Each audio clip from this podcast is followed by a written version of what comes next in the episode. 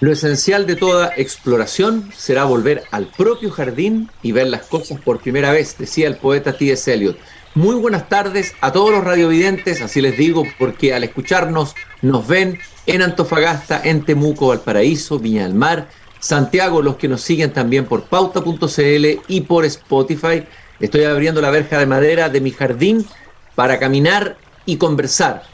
Y hoy día, una de las noticias que eh, circula, se comenta, se discute, una noticia de, de ondas de profunda implicancia es la del resultado de la prueba SIMSE. Algunos hablan de terremoto educativo, fundamentalmente en matemática. Es uno de los temas que tienen que ver con la educación. También hay una inminente, al parecer, acusación constitucional contra el ministro de Educación. Y por eso quise invitar a caminar por este jardín a José Luis Velasco, presidente de la Asociación de Educadores de Chile, ACEDUCH, él es profesor de Historia y Geografía, máster en Artes Liberales. Muchas gracias, José Luis, por haber aceptado esta invitación y estar conmigo aquí en este jardín. Muchas gracias, Cristian, a ti por invitarme a este paseo y un saludo cordial a todos los, ¿cómo dijiste? Radio Vidente. Radio, Vidente, eso. radio Vidente. excelente concepto, excelente. En vez de radio escucha. Oye, José Luis, a ver, hay varios temas que quiero hablar contigo. Uno tiene que ver con eh, la manera que se va a abordar en los colegios con la mascarilla, el tema del virus incisional. Está también el resultado del CIMSE. Pero partamos por el resultado del CIMSE. ¿Tú crees que efectivamente se trata de un terremoto educativo? Hay quienes dicen que los resultados de matemática venían con problemas de hace mucho tiempo, que esto es un proceso, pero que la pandemia pudo haberlo acelerado. ¿Cuál es tu diagnóstico? ¿Cuál es el diagnóstico de ustedes sobre ese tema? Yo creo que no cabe ninguna duda que la baja de 10 puntos en, matemáticas para cuarto básico, de 12 puntos en segundo medio, es una muy mala noticia. Eso no hay ninguna duda y no hay que ponerle ninguna, eh, no hay que quitarle ningún peso a eso. Si venía o no de antes, no, no le quita la gravedad. Y con pandemia tampoco le quita la gravedad. A lo mejor puede, generar una explicación, pero no la gravedad del hecho.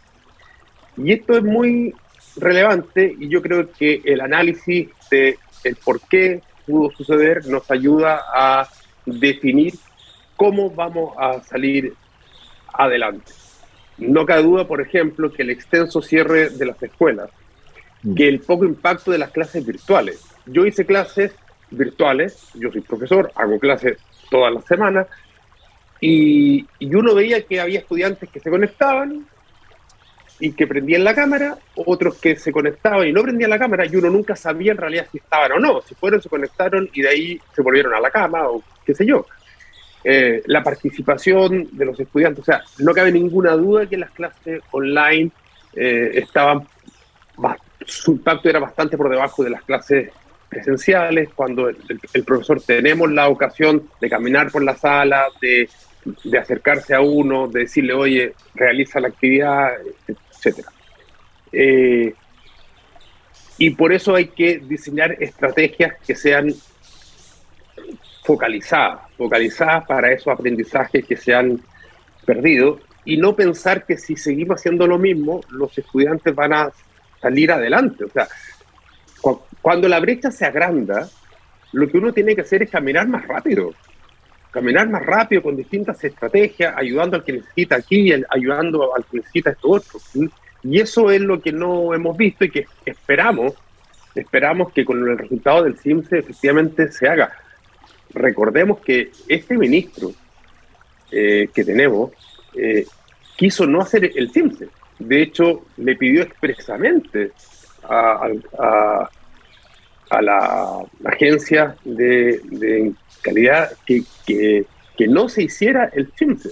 Y por suerte se hizo. Imagínate no se hubiera hecho, estaríamos aún más ciegos de los que estamos y un montón de ideas generales que están dando vuelta seguirían en eso, en ideas generales. ¿Y, y, este, y, por qué? ¿Cuál era el argumento que daba para no hacer en sí? En tal vez porque se esperaba que iban a haber muy malos resultados ¿Cuál es el sentido de no hacer la prueba SIMSE? el, el argumento que se daba, más allá del que se pensaba, de que cada uno piensa, pero el que se daba era que los veníamos saliendo de la pandemia, que los estudiantes estaban estresados, que puede ser cierto, los profesores estaban estresados y que por tanto era mejor no meterle más estrés al no hacer el SIMS. Eh, pero todos sabemos, sobre todo los profesores, pero en cualquier ámbito de la vida, si uno no evalúa, eh, ¿cómo sabe si lo está haciendo bien? Cualquier persona que cocina, en la medida que va cocinando, va, va probando lo que hace. Me falta sal, le hago esto. Pero imagínate que uno cocine a ciegas. Al final saca el plato y dice, bueno, si te gusta bien, si no, mala suerte. ¿Mm? Entonces, es evidente que la evaluación tiene que, que hacerse. Y en este caso una evaluación estandarizada, porque también sabemos que dependiendo de los contextos, los profesores pueden evaluar más exigente o menos exigentemente, más centrado en contenido, más centrado en habilidades o en competencias. Entonces, una evaluación estandarizada nos permite evaluar las políticas públicas, que es finalmente lo que se persigue con el CIMS. Tú alguna vez afirmaste, no sé si en una carta o en una columna, dijiste, eh, eh, usaste la, la metáfora del Titanic, dijiste las autoridades siguen en la fiesta mientras el Titanic se hunde, una afirmación bien radical.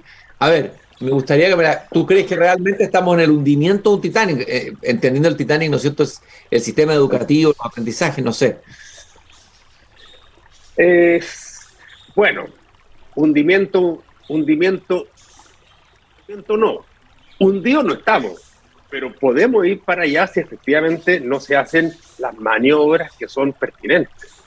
Em, hemos visto, yo he sido muy crítico y no soy el único, evidentemente, de la, de la gestión y del liderazgo en el Ministerio de Educación, porque vemos que las cosas que hay que hacer no se hacen o no se hacen. Mira, demuestra un botón. La semana pasada salió la agencia de calidad a justificar por qué aún no entregaban los resultados del CIMI. Y dijeron, normalmente se demoran seis meses como mínimo. Y esto se hizo a mitad de noviembre, por tanto, a mitad de junio se cumplen los seis meses. Pero uno piensa, si ya sabemos lo complejo de, de los aprendizajes, no teníamos los resultados del CIMSE, pero ya todos sabíamos, cualquier profesor que hace clase ya sabíamos todo el retroceso. Lo menos que uno espera es que se apuren en, hacer la evaluación para no tomarse los seis meses, sino que con un sentido de urgencia se hubieran tomado cuatro. Porque resulta que la Comisión para la Reactivación entregó su documento hace dos semanas sin resultados del CIMSE. Entonces ahora que están los resultados, ¿la Comisión va a volver a juntarse para rehacer las propuestas? ¿O el presupuesto? Este gobierno asumió en marzo del año pasado. Uno esperaba que el presupuesto 2023 tuviera foco en la reactivación y no se agregó ni un peso. Los programas que están en la propuesta de reactivación son más o menos los mismos que ya existen, tratando de poner énfasis, pero una verdadera gestión. Entonces, yo me imagino al capitán del Titanic haciendo los mayores esfuerzos, primero para esquivar el iceberg y después para salvar a los pasajeros. Pero aquí como que sí, no, vamos, total. Mira, siempre nos hemos demorado seis meses, así que que nos demoremos seis meses ahora da igual, y así, y así seguimos avanzando camino a hundirnos. Y está claro, no hemos hundido 10 puntos en matemática en cuarto básico, 12 puntos en segundo medio. Pregúntale a un capitán si está dispuesto a hundir su barco así. ¿Ustedes han conversado, han tenido alguna vez una reunión, han sido recibidos por este ministro de Educación? Sí, nosotros como asociación, cuando asumió, nos, fuimos a presentar, a ofrecer toda nuestra colaboración. Y después, a principios de este año, en marzo, nosotros llevamos nuestras propuestas educativas que tengo aquí, las llevamos, las presentamos, las conversamos, no con el ministro, sino que con el secretario ejecutivo de la Comisión de Reactivación, el señor Walker, eh, Joaquín, y, y, discutimos con él nuestra propuestas. ¿Y cuáles son esas propuestas en síntesis? Yo sé que eh, deben tener complejidades, son extensas, pero ¿cuál es el corazón de esa propuesta, eh, José Luis? Mira, el corazón de nuestra propuesta es algo que va a sonar súper obvio, pero no lo es. Es que hagamos un compromiso social, un verdadero acuerdo social por la educación. ¿Qué quiere decir esto?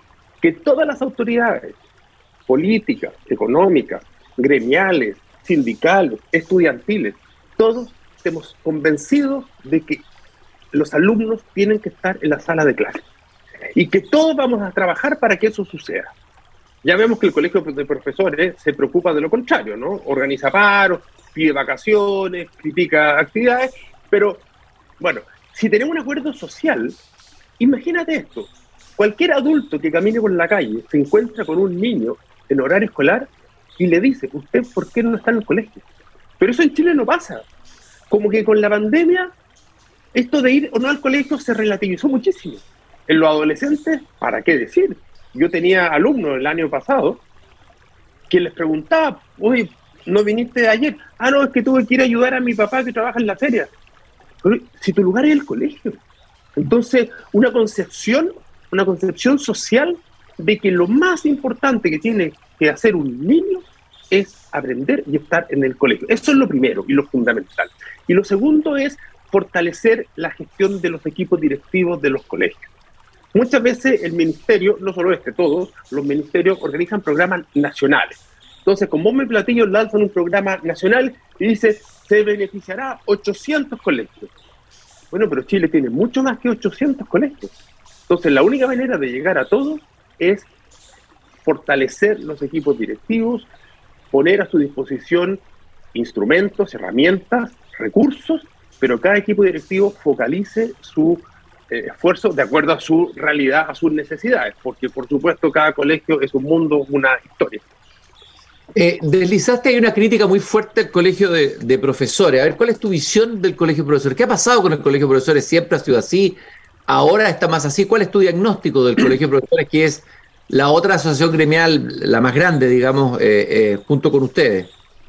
Sí, bien. Primero quiero decir que nosotros no nacimos para criticar al colegio de profesores. Allá ellos que hagan lo, suyo. Nosotros queremos canalizar las inquietudes y las ganas de, de trabajar asociativamente con los, las decenas de miles de profesores que no se sienten representados en el colegio de profesores. Este, eh, eh, el colegio es una institución que nació en el año 76, eh, en, en, dictadura, cuando era obligatorio colegiarse, y a partir del año 86, creo 85, empezó a gobernarla eh, un presidente que era de la democracia cristiana, y, y, creo que alrededor de los 90 empezó a gobernar los partidos de extrema izquierda. Y ya que yo diga eso, es lamentable. Es lamentable que podamos identificar a, la los dirigentes de una asociación gremial con partidos políticos, cuando el gremialismo no debiera ser político, no debe ser político. El gremialismo tiene que poner foco en la actividad en la que está inserto, en nuestro caso, la educación. Y yo lo veo, y creo que cualquier chileno puede verlo, que cuando escucha a los dirigentes del Colegio de Profesores, los de este año, los del año pasado y los de hace 10 años, pero especialmente durante la pandemia, cuando insistían, por ejemplo, que no estaban las condiciones, que no estaban las condiciones, que no estaban las condiciones, como disco rayado, y uno profesor haciendo clases, buscando actividades con sus alumnos, con mascarillas, con todos los inconvenientes, pero trabajando, uno dice, no están las condiciones perfectas, ok, pero lo perfecto es enemigo de lo bueno, entonces tenemos que salir adelante, pero no es el discurso, cuando uno escucha que, ayer organizaron un paro, según el Colegio de Profesores, 10.000 personas marcharon por Alameda en horario escolar. ¿Dónde estaban esos alumnos? ¿Quién le estaba haciendo clase? ¿O, los 10.000 profesores se tomaron el día libre? ¿Qué, ¿Qué pasó? Y ahora amenazan con un paro nacional, cuando tenemos un rezago enorme en los aprendizajes, cuando los alumnos tienen dificultades eh, sociales y emocionales.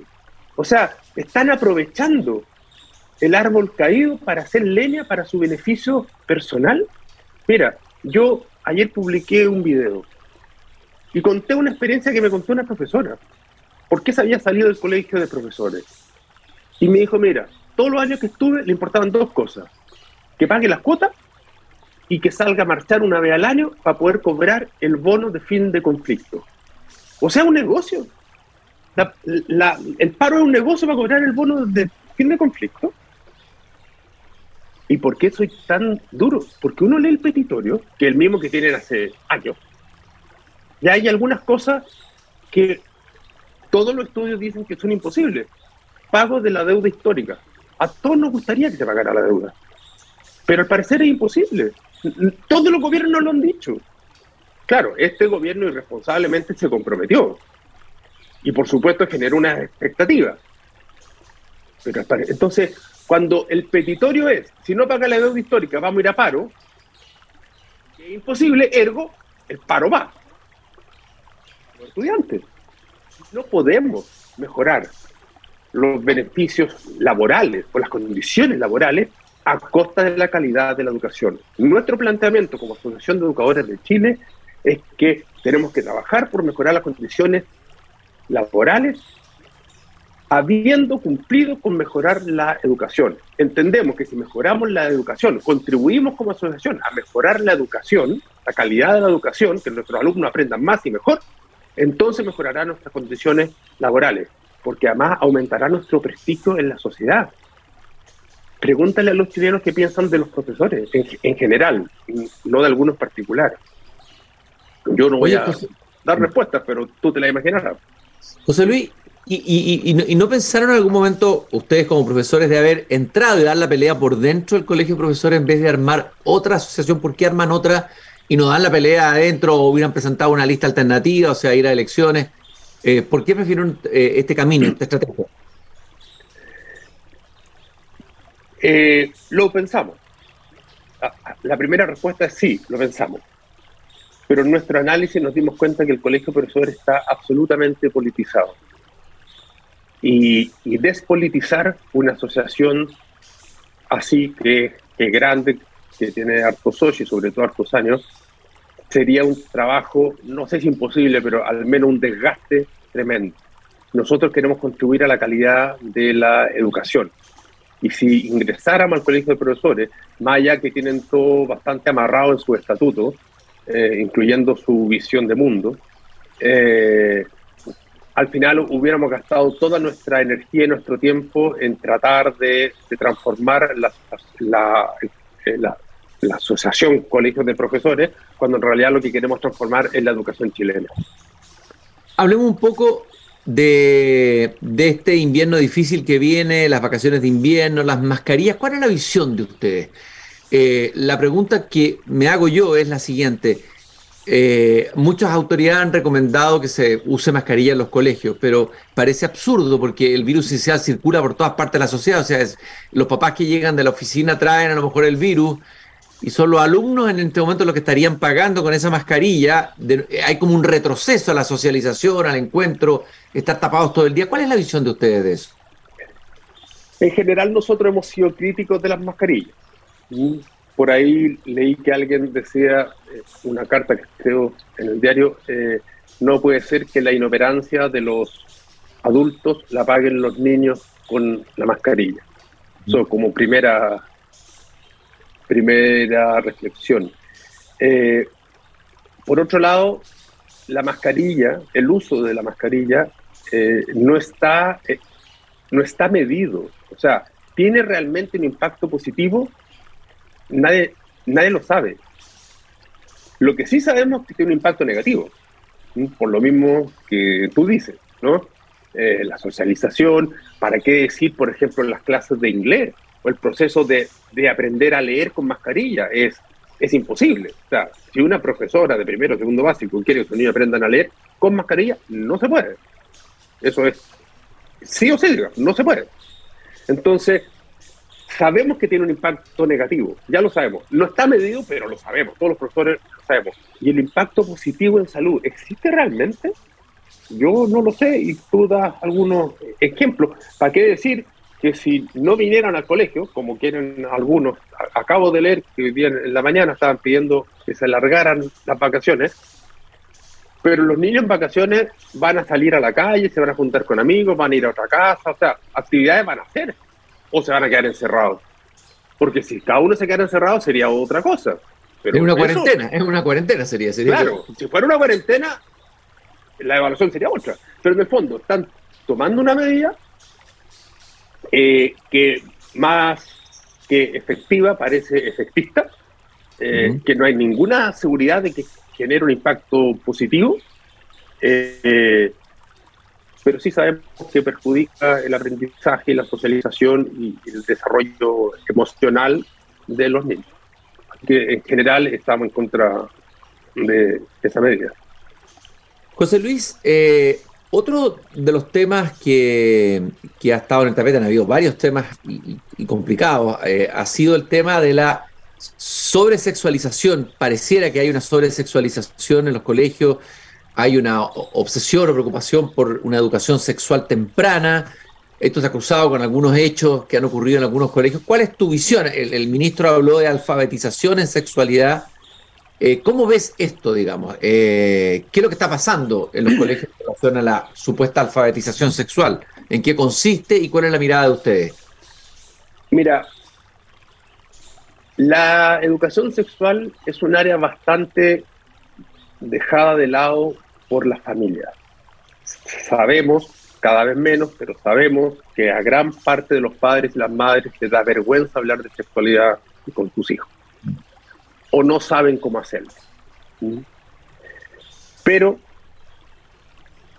lo que nosotros creemos que tiene que hacerse es, primero, que los colegios sí tengan un programa de educación sexual, pero de acuerdo a su proyecto educativo y de acuerdo a las eh, convicciones de los padres.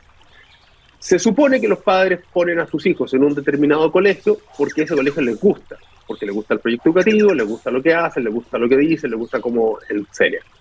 Y por tanto, dentro de esa evaluación, sería lo lógico que se incorpore, y esto no se ha hecho. Hoy día todos los colegios tenemos un programa de educación sexual, porque es obligatorio. ¿Mm? Pero, ¿qué programa cada colegio lo elige?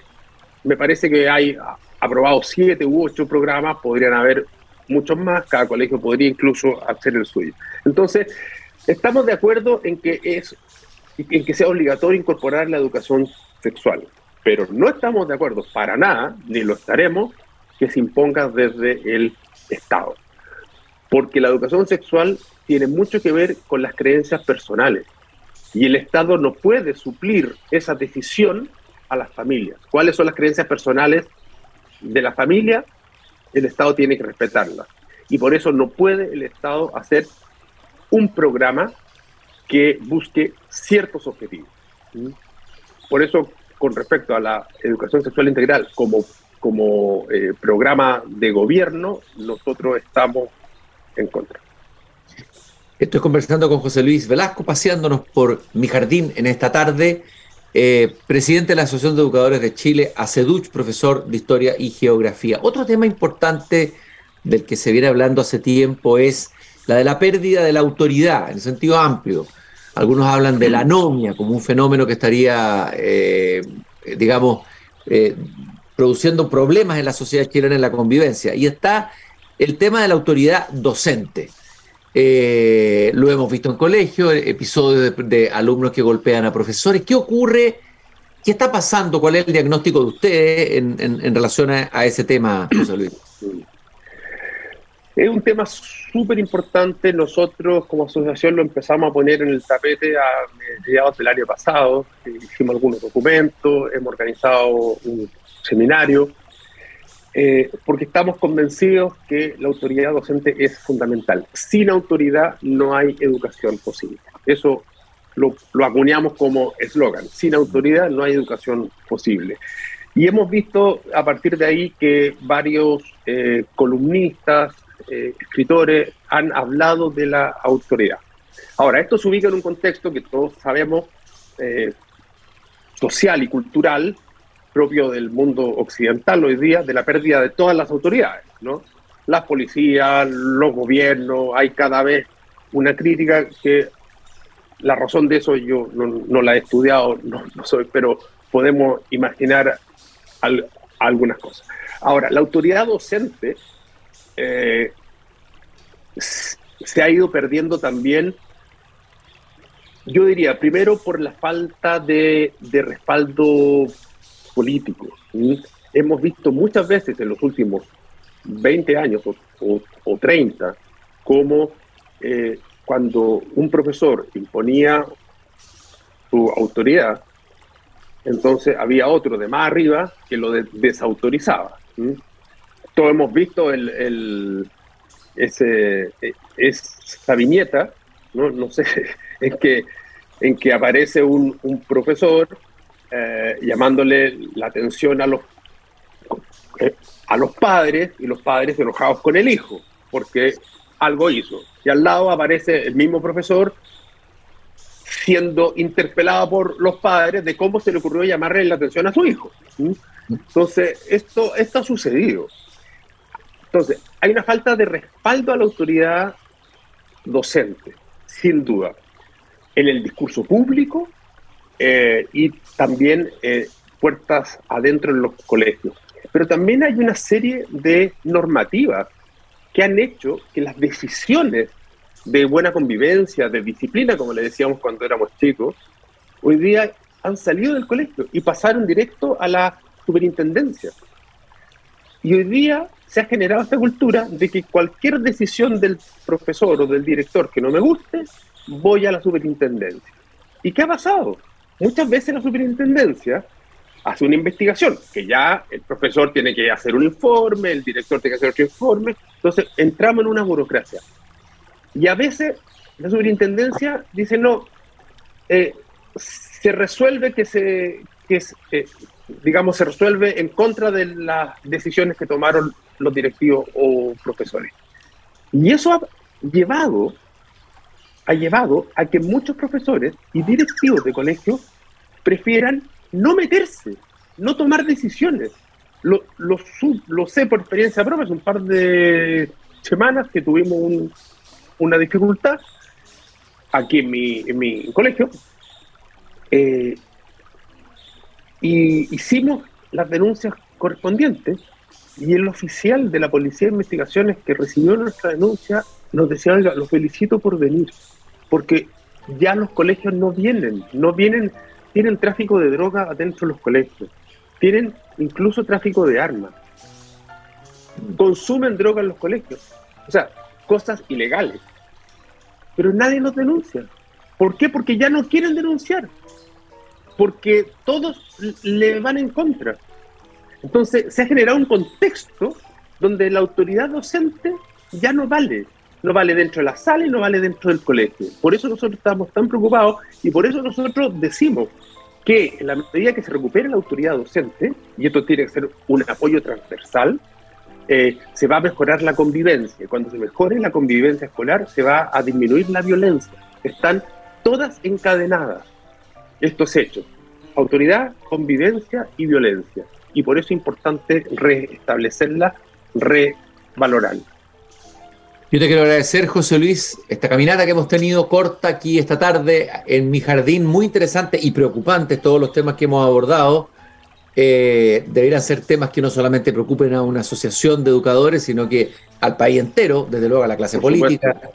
Aquí hay que lograr acuerdos, estos son temas de fondo, profundos, que nos afectan a la sociedad completa los que tú acabas de señalar. Muchas gracias por compartir con nosotros esos problemas y, estar atentos y alertas y conscientes como ciudadanos de lo que está pasando en el sistema educativo hoy día. Muchas gracias a ti, Cristian, y, te dejo a ti y a todos los profesores y asistentes de la educación que nos escuchan. A, los dejo invitados a meterse en nuestra página, aceduch.cl, leer ahí lo que hacemos, lo que somos y si quieren, inscribirse. Lo haremos de todas maneras, José Luis. Un gusto saludarte esta tarde. Gracias. Espero encontrarnos pronto otra vez, invitarte de, nuevo a este jardín y recordarle a los radiovidentes que nos acompaña el Grupo Vida, comprometida con la sostenibilidad en los barrios y la cultura en la empresa, y Fundación Irarrázaval, comprometidos con la educación. Todos los lunes conversamos con profesores de Chile aquí en el patio de la escuela al lado del jardín. Mañana nuevamente abrimos la verja de madera de este jardín a las 8 de la tarde. Espero encontrarme de nuevo con ustedes. Hasta mañana.